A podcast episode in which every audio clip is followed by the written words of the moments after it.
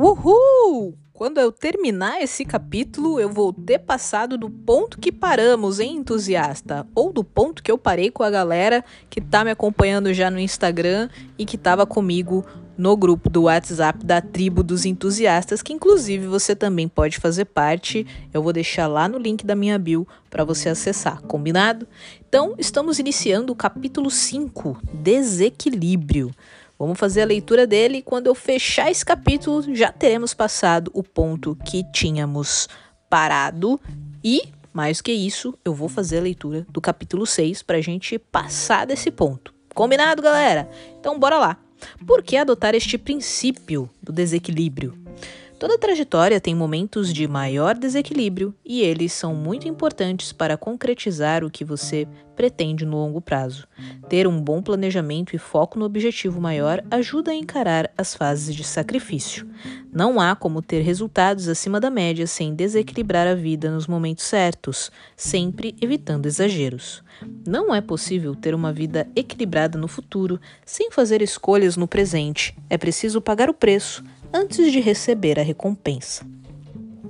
Rogério Ceni tinha apenas 20 anos de idade e alguns meses como goleiro titular do São Paulo Futebol Clube quando atravessou o gramado para tentar fazer algo tão inédito na sua carreira quanto incomum para a função: marcar um gol.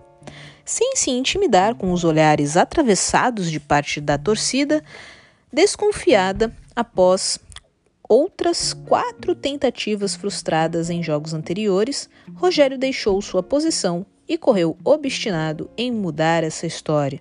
Àquela altura, o jogo estava 0 a 0 e uma boa cobrança poderia abrir caminho para uma vitória da equipe. E foi o que aconteceu.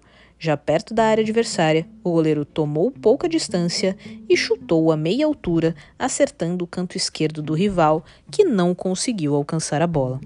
As imagens captadas pela televisão, porém, não mostram que para chegar a esse gol, o camisa 1 treinou muito além do que seria considerado necessário, especialmente no começo da carreira.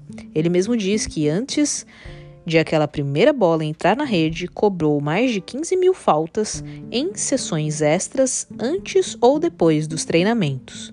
Não à toa, tornou-se o maior goleiro artilheiro da história, com 131 gols, quase o dobro do segundo colocado. E por que conto essa história? Porque exemplifica a resiliência de que falamos no capítulo anterior e acrescenta outro princípio que defendo, o do desequilíbrio.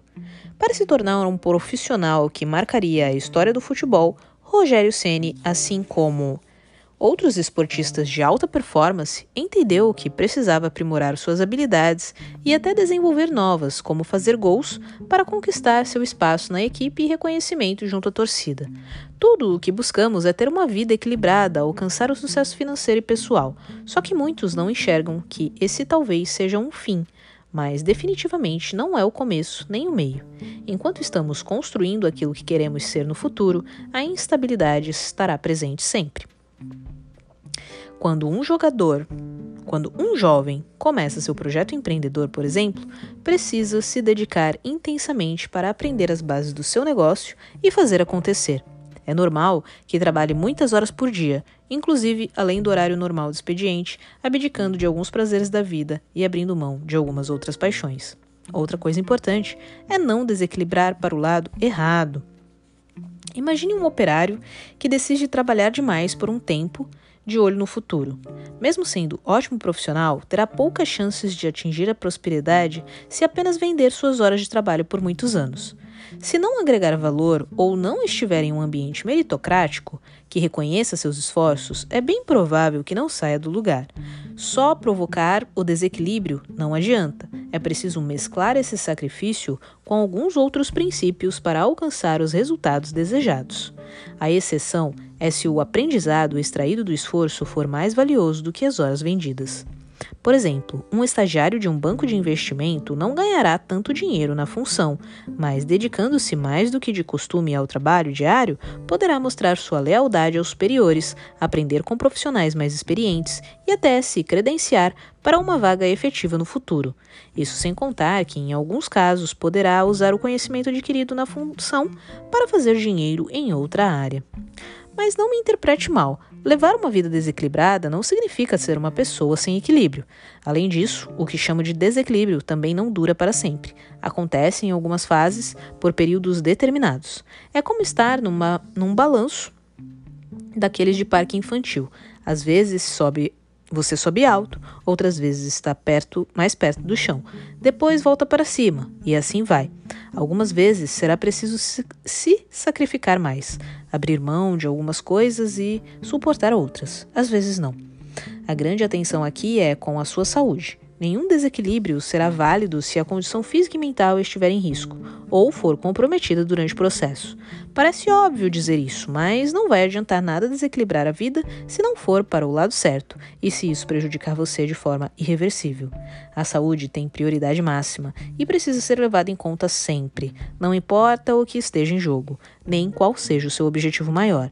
Nenhuma vida vale menos do que dinheiro. Aliás, Vivemos em um mundo que associa equilíbrio a algo positivo e desequilíbrio a negativo. Eu tenho um ponto de vista diferente. Para mim, desequilibrar significa ter mais saúde, dinheiro, qualidade de vida e prosperidade. Só que não agora. Parto do princípio de que as coisas não acontecem logo no, no primeiro momento e que você só consegue algum resultado grande quando desequilibra a vida. Quer uma prova? Veja como se comportam os grandes em suas respectivas áreas. Steve Jobs, Jeff Bezos, Mark Zuckerberg e outros gênios do Vale do Silício, por exemplo, não são equilibrados. Muito pelo contrário, imagine quantas noites não foram viradas para desenvolver, programar e desenhar todos os produtos e serviços que hoje são essenciais para o mundo. O esporte de alto rendimento também tem excelentes exemplos. O nadador e medalhista olímpico César Cielo definitivamente não levava a vida de forma equilibrada. Foram anos treinando muitas horas por dia para diminuir seu tempo pessoal até conquistar o ouro nos anos nos, nos anos. O ouro nos 50 metros nado livre nos Jogos de Pequim, em 2008. O próprio Rogério Ceni, aliás, precisou bater 15 mil faltas antes de marcar o primeiro gol, lembra? Há uma infinidade de exemplos que confirmam que desequilibrar a vida no curto prazo pavimenta o caminho do sucesso no longo prazo, quando enfim teremos condições de desfrutar da liberdade de escolher o nosso próprio destino. No fim das contas, o saldo será equilibrado, ainda que o processo como um todo não seja. Subtítulo: Planejar é fundamental. Ayrton Senna, tricampeão de Fórmula 1, conhecido pela dedicação incansável e pelo perfeccionismo, costumava defender a intensidade máxima na execução de planos e na busca de sonhos. No que diz respeito ao desempenho, ao compromisso, ao esforço, à dedicação, não existe meio termo. Ou você faz uma coisa bem feita ou não faz. Acredito bastante nisso e vejo o planejamento como uma ferramenta importante para alcançar esse patamar na vida e nos negócios. Sempre recomendo isso em lives, palestras, cursos e grupos. Planejar faz você chegar mais longe, proporciona mais foco e melhora a performance. É o que sempre repito. Quem planta bons hábitos colhe sucesso. Mas pagar o preço vem sempre antes da recompensa. Por isso, é tão importante se doar ao máximo aos objetivos sem distrações ou fraquezas. Maurício de Souza, criador da Turma da Mônica, tem uma história que exemplifica a importância do desequilíbrio em uma trajetória de sucesso. Nascido no interior de São Paulo, descobriu que queria ser quadrinista ainda pequeno, mas sem apoio da família nem oportunidades, decidiu mudar-se para a capital a fim de começar uma carreira. Seu primeiro emprego, porém, não foi como desenhista, mas como repórter policial, setor no qual atuou por cinco anos. Nesse período, apesar da rotina desgastante, sempre usou as horas vagas para seguir desenvolvendo o traço e as histórias de seus personagens. A certa altura, Maurício entendeu que era o momento de arriscar e tentar concretizar o sonho. Bateu em várias portas dentro do próprio jornal onde trabalhava como repórter até conseguir que suas tirinhas fossem publicadas. A oportunidade reacendeu o sonho e o quadrinista investiu todo o tempo livre que tinha para alavancar a carreira. Afinal, apesar do espaço conquistado, o, o dinheiro ainda não era suficiente para manter a mulher e as três filhas. Correu atrás de outros veículos para complementar a renda, mas ainda não bastava. Para piorar, ainda perdeu o emprego e foi boicotado por outros jornais da capital porque os donos dos veículos não viam com bons olhos o seu envolvimento com o sindicato da categoria. No entanto, a constante instabilidade havia forjado sua resiliência e ele logo se ajeitou. Tornou-se representante de si mesmo e passou a enviar suas tirinhas para jornais do interior, onde ainda não era conhecido. Deu certo, a produção escalou, a situação financeira melhorou e o estúdio, que agora já tinha até sede própria, conquistou novos clientes, como o famoso Jornal do Brasil, o que o ajudou a projetar a marca. Por outro lado, Maurício dedicava cada vez menos a cada vez menos tempo à família, o que acabou provocando o fim de seu primeiro casamento após 12 anos de união. De lá para cá, algumas décadas se passaram. Me perdi. Cadê? Barará. De lá para cá, algumas décadas se passaram e Maurício de Souza virou o maior expoente dos quadrinhos no Brasil. Depois de anos desequilibrando a vida de um lado para o outro, o quadrinista encontrou o equilíbrio no longo prazo e agora goza de alguns prazeres, como o de ter uma empresa cada vez mais próspera e todos os filhos trabalhando com ele no estúdio da família. É por isso que eu digo: se todo mundo tem 24 horas disponíveis no dia, você dificilmente terá resultados maiores do que a média se não desequilibrar sua vida para algum lado, em especial no curto e no médio prazo. Eu mesmo sempre faço isso em meus projetos. Não digo ok, Dou seis horas da tarde, vou para casa manter minha rotina equilibrada. Muito pelo contrário, eu desequilibro e vou até o fim. É assim que faço quando considero o projeto impactante e importante para mim.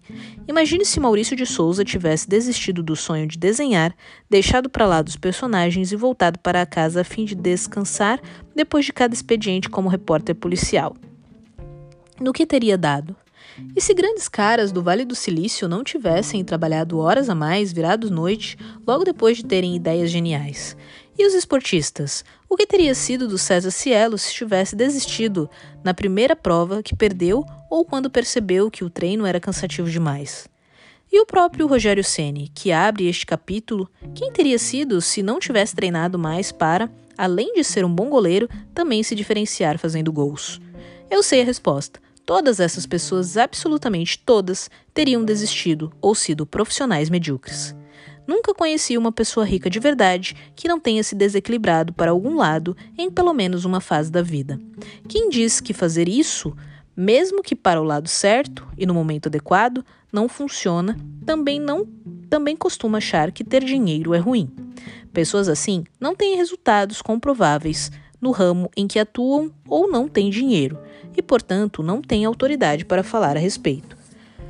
Por isso, acabam se escondendo atrás de mitos difundidos por aí, atacando quem está atacando quem está disposto a encarar o desafio de superar seus próprios limites e fazer algo mais para alcançar seu objetivo no longo prazo. Não deixe um desses urubus tirar o seu foco do caminho. A prosperidade exige o desequilíbrio, exige que você sacrifique sua zona de conforto em busca de um bem maior. Exige, você, exige que você retire o mas do seu vocabulário. Afinal, quantas vezes você já quis alguma coisa, mas desistiu porque teria que se esforçar além do habitual? Quantas vezes você já sonhou alto, mas nunca decolou? Quantas vezes já quis fazer algo grande, mas desistiu por conta de uma opinião alheia? Esses desvios de rota acontecem o tempo todo e é preciso cuidado para não gastar energia com o que não importa. Para ter uma vida equilibrada no longo prazo, é necessário fazer escolhas, tomar decisões que vão te fazer abrir mão do que você não ama mais hoje, do que você não ama mais hoje para conseguir o que quer para o amanhã. E por isso é tão importante que você tenha a disposição de se sacrificar por isso agora, sem desculpas ou desvios, com determinação e foco. Para quem quer o primeiro lugar, mas treina para o prêmio de consolação, o discurso da vida equilibrada é uma grande desculpa. Eu acredito que alcançar essa estabilidade é possível, só não vejo como fazer isso no curto ou mesmo no médio prazo. O equilíbrio é bonito, mas só o desequilíbrio nos torna prósperos de fato. E se você enxerga beleza na média, tudo bem, só não espere reconhecimento por ser só mais um na multidão. Para colher bons frutos desta, desta semente, uma vida equilibrada é um fim, mas não um meio. Alcançar o equilíbrio costuma exigir esforços. Com planejamento adequado e visão de futuro, o desequilíbrio no curto prazo é o seu caminho para o equilíbrio no longo prazo. O dia tem 24 horas para todos. Você não vai conseguir resultados acima da média sem se dedicar o máximo possível, mesmo que isso signifique abrir mão de certas coisas, como seu tempo livre. Preste muita atenção à sua saúde. O desequilíbrio não é válido se coloca em risco sua condição de chegar à meta final. Uh! Falando em meta final, passamos! Página 73, havíamos parado na página 71. Quem estava comigo já no grupo do WhatsApp, quem estava comigo lá no Instagram e para você que chegou agora, para estar comigo no grupo do Instagram, para estar comigo no grupo do WhatsApp, segue lá meu arroba empreendamente.co. Beleza? E chegamos aqui, galera. Vamos ultrapassar este ponto em que estávamos lá paradinhos. Na verdade, eu estava lá paradinho e te deixei paradinho aí também. Mas já começamos aqui o movimento. Deixa eu beber água. Porque eu tô aqui numa paulada só e vou seguir aqui para o sexto capítulo nessa pegada. Só vou dormir quando acabar e entregar isso para vocês amanhã. Então, bora que vamos, capítulo 6. Espero que esteja curtindo.